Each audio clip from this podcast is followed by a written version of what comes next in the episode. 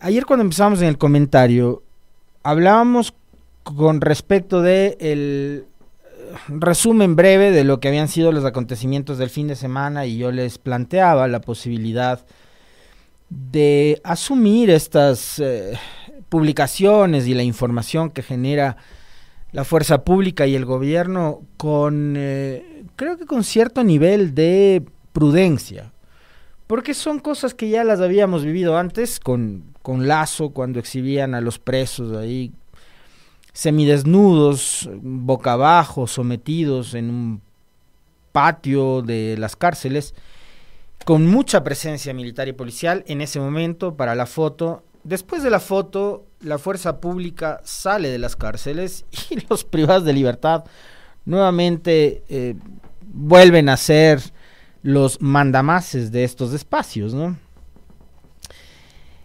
Y como les decía ayer en el comentario cuando arrancábamos, yo hacía referencia a lo que había sucedido la tarde y noche del domingo en Esmeraldas.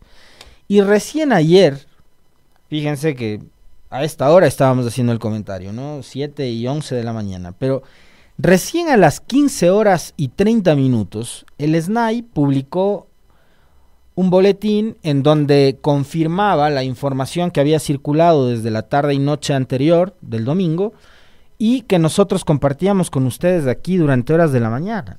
Es decir, a través de un comunicado tardío, un día después de acontecidos todos estos hechos en la cárcel de Esmeraldas, el Servicio Nacional de Atención Integral a Personas Adultas Privadas de Libertad y Adolescentes Infractores de SNAI informa el 14 de enero, es decir, el domingo, en el Centro de Privación de Libertad Esmeraldas número 2, se hizo un operativo de requisa con la participación de mil efectivos de la Policía Nacional y mil efectivos de Fuerzas Armadas, es decir, dos mil hombres entre policías y militares estuvieron en la cárcel número 2 de Esmeraldas. Como resultado de esta inspección, se evidenció, y aquí el uso eufemístico de una palabra para evitar hablar de fuga, los señores del SNAI evidenciaron la evasión de 48 personas privadas de libertad. Es decir, 48 privados de libertad se habían fugado de la cárcel número 2 de Esmeraldas. Por medio de la activación de los protocolos de seguridad se logró la recaptura de cinco personas privadas de libertad. En la misma intervención se informa sobre el fallecimiento de una persona privada de libertad que estaba en ese centro, se coordinó con la institución competente para determinar las causas de este suceso y el SNAI ratifica su compromiso con la seguridad y la frase típica, ¿no? Esa de, como la frase que utilizó el presidente el otro día al final de un video, que parece frase sacada de alguna película de Van Damme o de Silvestre Stallone, esa de ceder nunca, rendirse jamás, alguna cosa por el estilo. con las mismas frases, clichés, eh, terminan los comunicados de estas instituciones públicas, ¿no? Tardío comunicado, mm, un día después de lo que había sucedido, y que era justamente lo que les planteábamos nosotros en la mañana, eso de asumir la información que provee el, Estado y la fuerza pública con respecto de estos em, acontecimientos que ocurren en, las cárceles, ¿no? Nos daría la impresión de que sí, de que la fuerza pública está tomando el control, pero resulta que 48 prisioneros o privados de libertad se les fugan. ¿Cómo puede ser posible? No estamos hablando de la fuga de dos, tres, cuatro, de cinco personas, estamos hablando de la fuga de casi 50 personas. ¿Por dónde se salen 50 personas de una cárcel sin que las autoridades se den cuenta? ¿Cómo? En, serio que yo necesito eh, tratar de comprender y de entender cómo es la dinámica y qué tipo de seguridad, de vigilancia es la que existe en las cárceles de este país, como para que se fuguen 50 personas para que evadan, ¿no? No es que se fugan según ellos, sino que hay la evasión, no la fuga, de 48 personas. y que nadie se dé cuenta. En medio además de unos operativos en los que se utilizan 2.000 personas. Y en medio de un operativo con 2.000 personas, eh, se escapan casi 50. Y nadie vio, nadie se enteró de nada.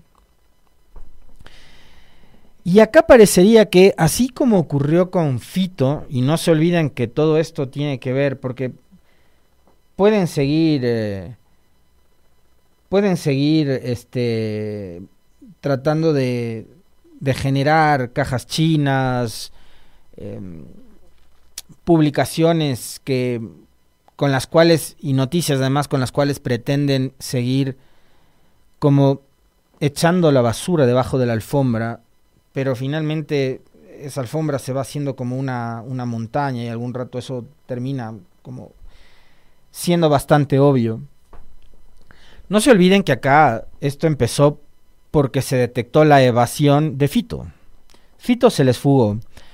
Y así como la fuga de Fito, y así como también creo la fuga de Colón Pico, tres días después de la fuga de Fito, y así como la fuga de estas 48 personas de la cárcel, em, me da la impresión de que no podrían ser exitosos esos, esos operativos de fuga si es que estas personas no contarían con la complicidad de, de ciertas autoridades. no estoy hablando del presidente, probablemente tampoco de un ministro o una ministra, pero seguramente debe haber eh, funcionarios del SNAI, esa institución que los propios policías y los propios guías penitenciarios dicen que es una institución corrupta, en donde hay mucha eh, influencia y compra de conciencias por parte del, del, narcotráfico, de la delincuencia. No me lo estoy inventando yo. Hay testimonios que han recogido medios de comunicación. En esta semana yo les eh, leía a ustedes y les compartía el texto de una nota de diario El País que recoge testimonios de policías y de guías penitenciarios que hablan de la corrupción que hay en el SNAI. Entonces daría la impresión de que estas fugas no podrían ser tan exitosas y no podrían concretarse si es que no contarían con la complicidad de quienes finalmente son los que deberían tener el control de estos espacios, de estas cárceles, ¿no? Porque realmente resulta muy raro que se produzcan o que ocurran este tipo de evasiones para llamarle eufemísticamente como lo hacen los comunicadores del SNAI, a la fuga de estos prisioneros. Insisto, no estamos hablando de dos o tres. Y además, en el caso de Fito, que se trata de uno, que además en la fuga de Fito, recuerden ustedes, no se fugó solo él, sino que hubo 20 privados de la libertad más que también se fugaron. Eh, estamos hablando de uno de los más grandes delincuentes de este país. O sea, no estamos hablando además de un pisuelo, ¿no? No estamos hablando de un delincuente de poca monta, estamos hablando de un delincuente de los más avesados y de los más peligrosos que hay en este país, que ahora es un secreto a voces que el tipo daba órdenes, disposiciones, como en su momento lo hacía, por ejemplo, Norero, desde la cárcel y que sus, eh, sus ejércitos de sicarios, de delincuentes, de gatilleros ejecutaban sus órdenes eh, y él justamente daba estas órdenes desde, desde las cárceles.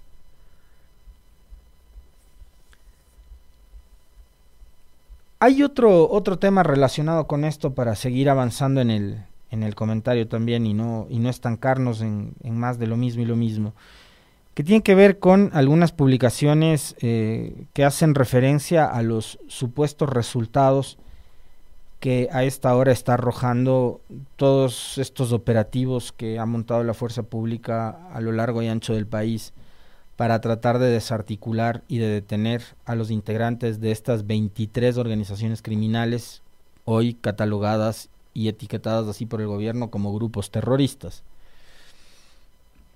Pero antes de adentrarme en, ese asunto,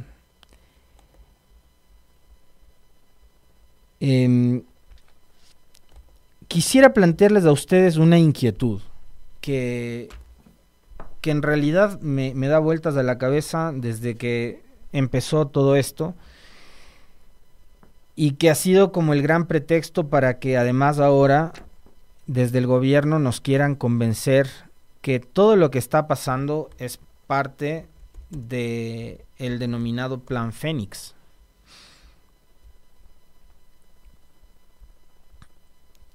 Y la pregunta que yo quiero hacerles a ustedes, que me la he hecho durante estos días, eh, y tiene que ver con justamente la ejecución de estos, de estos operativos y, y la necesidad de sacar a los militares a las calles y, y, todo lo que ha sucedido a partir de el inicio de este 2024 que ha sido bastante violento y, y un arranque de año realmente lamentable para el país porque lejos de, de solucionarse la grave crisis de inseguridad que enfrenta el Ecuador, lo que ha pasado es nada más y nada menos que el, el, asunto se ahondó, que se profundizó y que la gravedad de la crisis de seguridad en el Ecuador eh, se fue convirtiendo en una gran bola de nieve que empezó a arrastrar a todo el mundo, ¿no? Y la pregunta que creo yo muchos nos hacemos, y yo me imagino que ustedes también, es eh, si hubo alguna vez Plan Fénix. Y ese Plan Fénix, ¿de qué manera empezó a ejecutarse? Más allá de que hubo algún momento en que el presidente dijo que incluso eh, el famoso caso Metástasis, ese que, sacó adelante la, la fiscalía para, para detener a algunos personajes que estarían supuestamente mencionados o vinculados en el celular y las conversaciones de Leandro Norero, eh, que es algo además que se viene supuestamente investigando desde octubre del 2022, en que el Norero fue asesinado en una de las cárceles de este país y donde me imagino yo obtuvieron el aparato celular y empezaron a generar investigaciones, ¿no? Entonces el presidente Novoa se empezó a atribuir el éxito, le hace éxito entre comillas del famoso caso Metástasis, Em, como parte del plan Fénix. Pero según la señora fiscal, el caso este Metástasis viene investigándose desde mucho tiempo atrás, desde antes de la mitad del 2023, en que Novoa simplemente no era presidente y que este gobierno todavía no estaba en funciones. Entonces, eh, ese relato de que el plan Fénix ya estaba en, en operación eh, resulta realmente poco creíble. Ahora, el presidente Novoa, al frente del poder, todavía no cumple ni siquiera dos meses. Estamos a siete días de que el presidente complete una fase de 60 días eh, al mando de este país. Creo que también podría resultar bastante injusto. Ojo, esta opinión es mía, ¿no? No, representa a nadie más. Es la opinión absolutamente subjetiva mía. Eh, sería realmente injusto exigirle al presidente que en dos meses solucione todos los problemas que heredó en este país.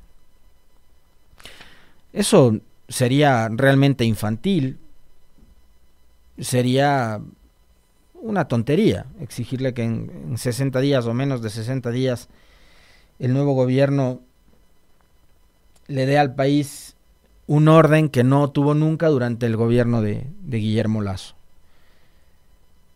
Y que me parece tampoco lo tuvo durante el gobierno de Lenin Moreno. Que es, si ustedes hacen un poco de memoria también, donde empiezan eh, los conflictos internos en las cárceles, y esto es algo que lo vamos a conversar con, con alguien que conoce mucho sobre estos temas, que ha estudiado justamente eh, la historia reciente de estos fenómenos en este país y que producto de eso también ha publicado libros eh, con mucho rigor académico, como es el doctor Jorge Paladines. Con él lo vamos a conversar. Recordarán ustedes que una de las primeras masacres de las probablemente más sangrientas. Ayer yo les mencionaba aquello, fue en enero del 2021 cuando estábamos además en pleno proceso electoral, en plena campaña, en, en 2021. Y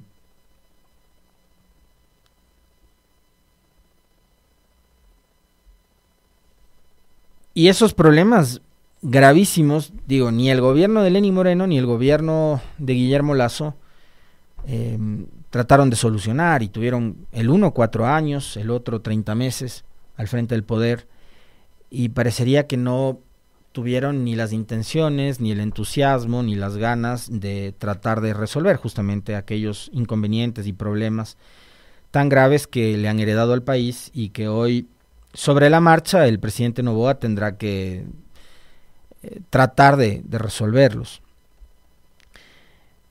Pero vuelvo nuevamente a la pregunta que yo les planteaba hace un momento.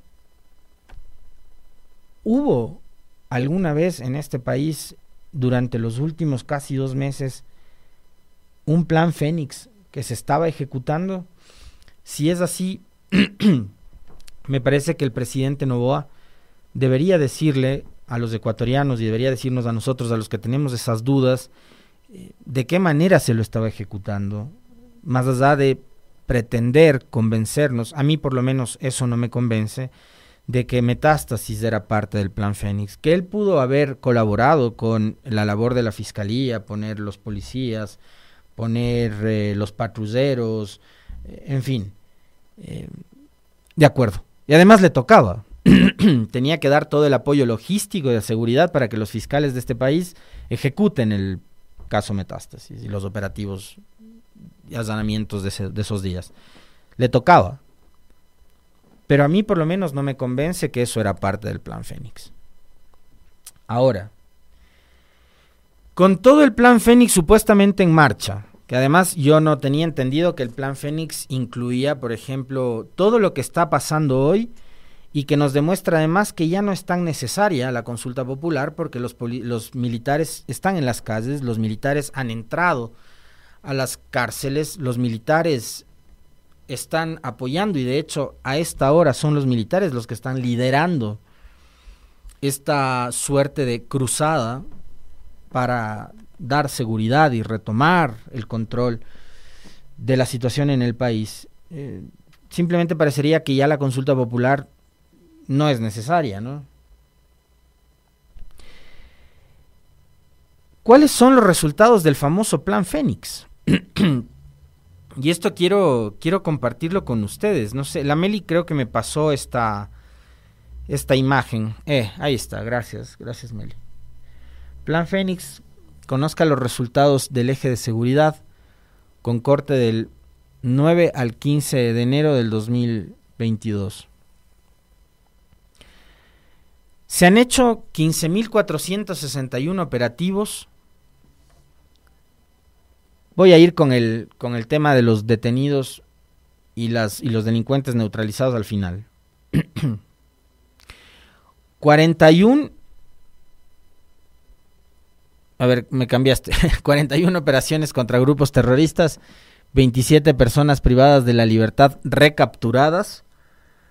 ¿Cuántas más que se fugaron o evadieron los controles estarán todavía libres, ¿no? Lamentablemente, dos, dos policías fallecidos en cumplimiento de su deber. 11 policías que fueron secuestrados o retenidos han sido liberados, buena noticia. Personas detenidas por, por estos operativos, 1.534 personas detenidas, 158 por terrorismo y 5 terroristas abatidos. Estas 1.534 personas que han sido detenidas, ¿a dónde van a ir a parar? A las mismas cárceles de las que se han fugado Fito, Colón Pico y los 48 de Esmeraldas, a esas mismas cárceles de las que aparentemente el Estado todavía no tiene el control, es a donde están enviando a estos 1534 detenidos.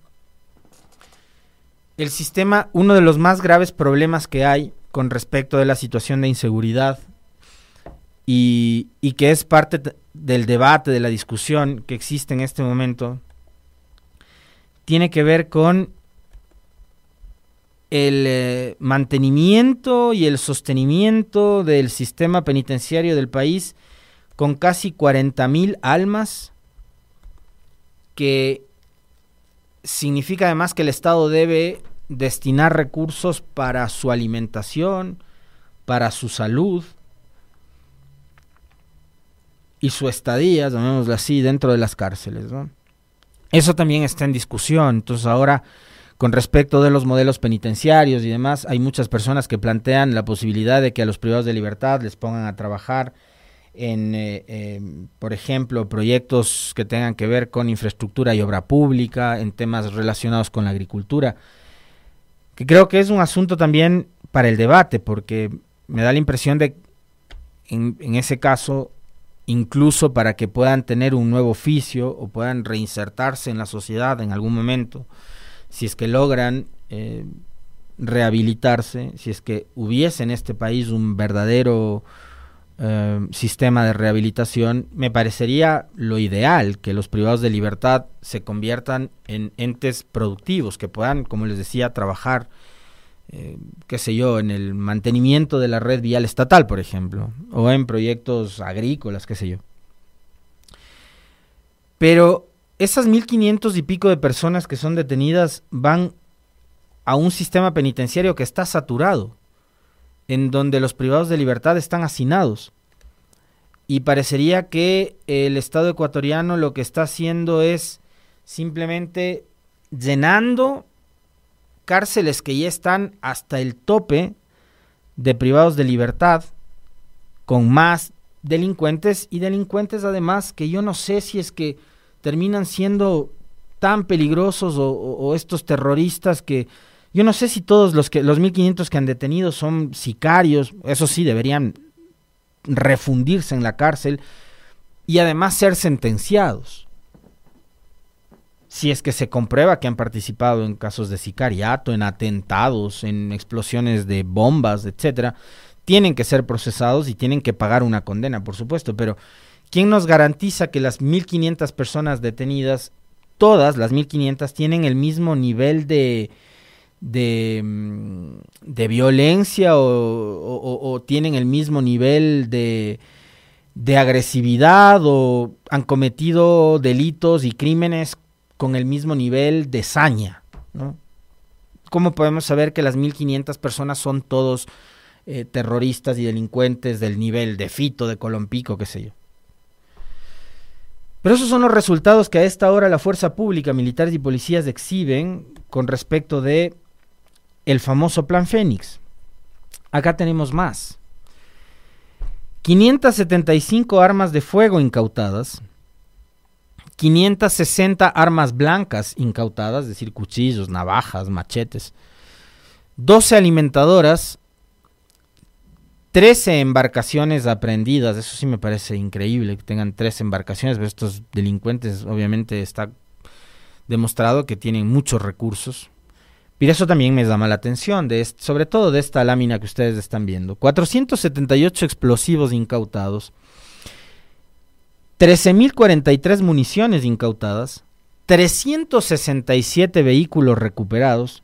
Me imagino yo que muchos de esos 367 vehículos deben ser eh, robados y ojalá puedan sus propietarios recuperarlos. Pero esto, por ejemplo, sí me llama la atención. Y ahí digo, ¿están golpeando realmente a las mafias, a los grandes líderes de estos eh, mini cárteles? No le muevas, no le muevas porque se me va a olvidar la, la cifra. 2.618 dólares es el total del dinero que han logrado incautar.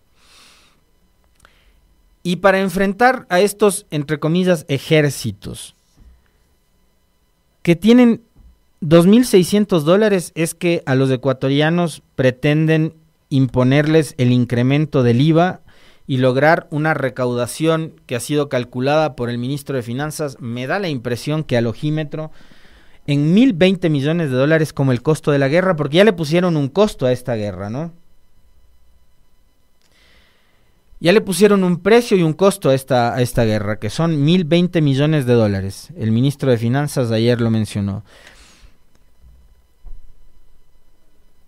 ¿Qué cosas habrán valorado? Seguramente, no sé, el, hecho de, determinado número de, operativos, eh, con determinado número de personal militar, de vehículos, consumo de gasolina, el tema de la alimentación eh, y cosas por el estilo, eh, multiplicado por tanto tiempo. No sé ni cuánto tiempo va a durar esta guerra. No sé si va a durar un mes, dos, tres, seis o un año.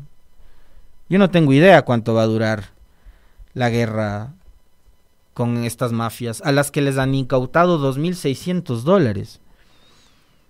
Entonces, como les están persiguiendo a estos delincuentes en, en, barrios además populares, en sectores muy populares, la pregunta es, ¿así están con el plan Fénix tratando de golpear a las estructuras de, de estos grupos de crimen organizado? ¿Por qué no va el Estado y el famoso Plan Fénix, con toda la inteligencia que tiene, un poquito más allá? Y trata de cerrar la llave de donde verdaderamente salen los grandes recursos para, para estas mafias, para estos grupos de delincuencia organizada, para estos grupos de crimen organizado. ¿Por qué no dejan de golpear a estos, eh, a estos delincuentes a los que les sacan 2.600 dólares, a estos 1.500, 1.500 detenidos y han incautado 2.600 dólares. La pregunta es en dónde, en dónde está el, el, el, verdadero botín que manejan estas mafias y estos cártel, mini cárteles en Ecuador como para poder financiar una guerra en contra de todo un Estado, en contra de todo el ejército, en contra de la policía, en contra de, no sé, en promedio serán unos 80 mil hombres entre policías y militares. Con 1.600 o con 2.600 dólares no creo que, que puedas enfrentarte contra un ejército, ¿no? Entonces, y está comprobadísimo además que han comprado conciencias, que han comprado eh, autoridades, que han comprado la conciencia además de, de quienes manejan las cárceles para poder introducir todo lo que históricamente hemos visto en los últimos tiempos que han metido en las cárceles. Entonces está clarísimo que estos eh, delincuentes recursos tienen. El problema es que hay que llegar al origen de esos recursos. Mientras no cierren esa llave y no bloqueen el uso de los recursos del, de la delincuencia, acá me da la impresión de que poco éxito van a tener en esta, en esta suerte de guerra interna que ha desatado el gobierno en contra del crimen organizado. Y quiero cerrar ahora el, comentario mencionando lo que además ha sido noticia ayer, eh, al cierre de la, de la jornada, eh, se conoció de que el presidente Novoa, como le faculta el artículo 140 de la Constitución, que cuando hay estado de conmoción interna o estado de excepción, más bien, creo que hay que ser más específico, estado de excepción, la constitución le faculta al presidente a enviar más de un proyecto de ley económico urgente. Entonces, ha enviado un proyecto de ley el presidente a la Asamblea denominado Proyecto de Ley Orgánica de Urgencia Económica para la recuperación de activos de origen ilícito y transparencia en la contratación pública. Recuerden que hay un proyecto de ley económico urgente anterior que tendrá que ser tramitado por la Asamblea como plazo máximo hasta el 10 de febrero. Ahora llega uno nuevo que tendrá que ser tramitado hasta el 15 de febrero. Y que tiene que ver con eh, una norma que trata de ser, en teoría entendería así, como más rigurosa al momento de eh, recuperar activos que sean de origen ilícito. Este proyecto, como está planteado, contiene 66 artículos y dos disposiciones que son materia de análisis, ya se las voy a contar cuáles son, e incluye reformas a la ley de extinción de dominio, Ley de Procuraduría General del Estado, Código Orgánico Integral Penal, Ley Orgánica del Sistema Nacional de Contratación Pública y Ley de Tenencia de Armas. En realidad, plantea cosas obvias de este proyecto de ley, como que, por ejemplo, se, con, este tema de relacionado con la recuperación de activos de origen ilícito a las personas que han obtenido eh, viviendas, terrenos, cualquier tipo de bienes, producto de dinero relacionado en este caso, por ejemplo, con el, con el narcotráfico. También puede ser la corrupción, la corrupción por, por supuesto, el mal uso de dineros públicos. Eh, estos bienes pasen a manos del Estado. Y ahí plantea obviedades de este proyecto, ¿no? Como que, por ejemplo, la UAFE haga lo que tenga que, lo que tiene que hacer, lo que ha tenido que hacer, pero que no lo ha hecho.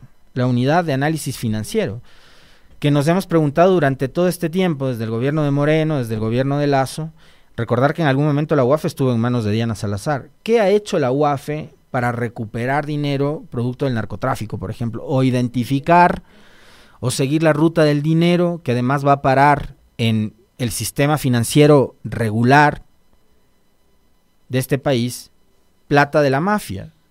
Y no estamos hablando de cuentas de 100 dólares, pues, o de mil dólares, o de 10 mil dólares. Estamos hablando de cuentas que manejan miles de millones de dólares probablemente en este país. Entonces sí plantea temas que son realmente obvios.